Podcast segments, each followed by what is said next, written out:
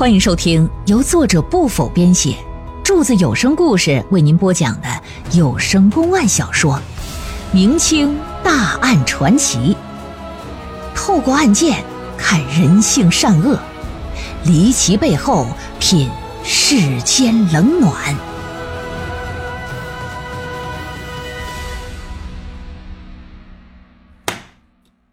这王老五一听师承不是本地口音。觉得这笔生意是可以做的。交易成功之后呢，师承带着孩子可就走了。到时即便惊动官府，也很难找到他。另外啊，师承自称不差钱儿。王老五一看衣着打扮，这家伙也是个有钱人呐，特意把这价码可就提高了。你看，之前卖个孩子二十两，眼巴前要一百两。打算呢，好好的就宰上那么一笔。既然您是痛快人，那我也就不墨迹啰嗦了，跟你讨价还价也没什么意思，就按你说的办吧。啊！说完呢，拿出十五两银子往桌子上这么一放。王老板，我多久能拿到孩子呀？呃，少则七八天，多则半个月吧。建议您呢，半个月之后再来。到时候保证啊，健康漂亮的小小子，我交到你手上。说完，写了一份定金收据，交给了师成。师成看看，确认没问题，说得了，那我就静等您的好消息。打这儿出来，在县城里住了一晚，确认自己没被跟踪监视之后，就于转天一早离开了宫城县，返回贺县，向老爷做了汇报了。虽然确定王老五是拐卖儿童的主犯，也找到他的住处了，但文大人呢没有马上派人抓捕，也没有发文通知那个呃工程知县，啊，也没跟你们说你们当地有人贩子，没说这事。而是发文告知贺县说最近发生一起强盗大案，目前呢可以确定这伙人已经到了宫城县了。其中有个叫王老五的人是主犯，望宫城县方面能够配合，啊，尽快将歹人绳之以法，缉拿归案。关于强盗案件，咱前面不止一次讲过，在明清两代，地方官府什么案件都不怕，最怕的就是强盗案。如果发生在自己的地面，又不能及时抓捕，轻则是革职掉乌纱帽，严重的你得承担刑事责任。而这也是文老爷给工程发文不是拐卖，故意说成是强盗的原因所在，目的就是让你感到压力，如此你才能尽心尽力、尽快的去抓人，不给你推脱不尽力的机会和借口啊。文大人这边呢，也派了十个衙役，带着公文就前往宫城县。宫城县知县一看这个公文，当地也派出十来个衙役。同这贺县的这个衙役一起呀，前往了王老五的住处，一举就把王老五等人就给摁了。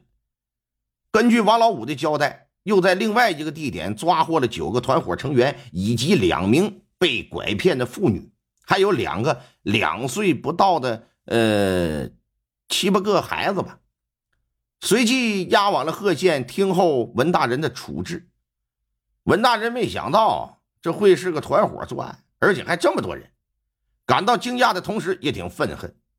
嫉恶如仇的他，为了将案件查个水落石出，让犯罪分子得到应有的惩罚呀，他就决定把人贩子和被拐骗的妇女儿童进行分开审讯，最终这才搞明白这犯罪团伙多年来的所作所为。这团伙的头目呢，就是这王老五，手下同伙呀，十男三女。常年在富川县、贺县、宫城县几个县城啊进行流窜作案，伺机呢迷拐贩卖人口。这伙人常用的犯罪手段主要是拿个玩具啊、糖果呀，把小孩啊骗到没人的地方，糖果里都是下了迷药的，孩子吃了神志不清、不喊不叫，哎，任其抱走。抱走之后啊，送到贺县，然后再转卖到其他各地。这个就是俗称的拍花子。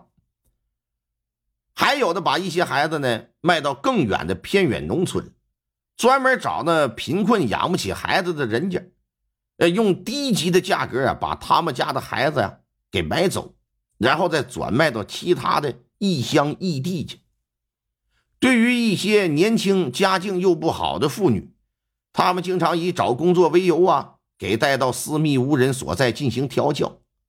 所谓调教啊，就是进行奸淫殴打，目的就是让他们失去回头路，同时呢，让他们忘记什么叫羞耻，什么叫尊严，彻底的就变得顺从，像个小绵羊似的。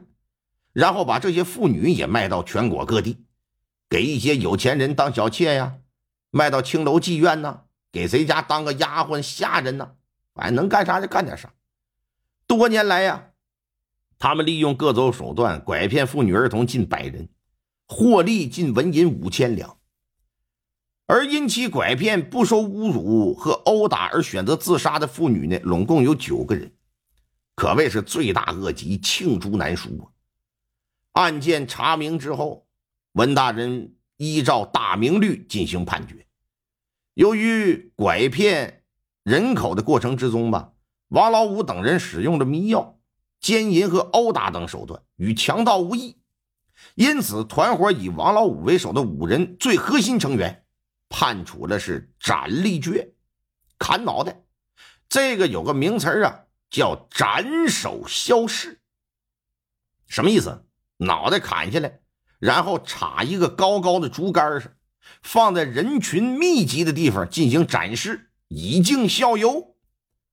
孙二莽子等人呢，被判为是斩刑；杨三姐等人判为是绞刑，其余人呢是杖打一百，流放三千里。所有非法所得给予受害者家属以示安慰。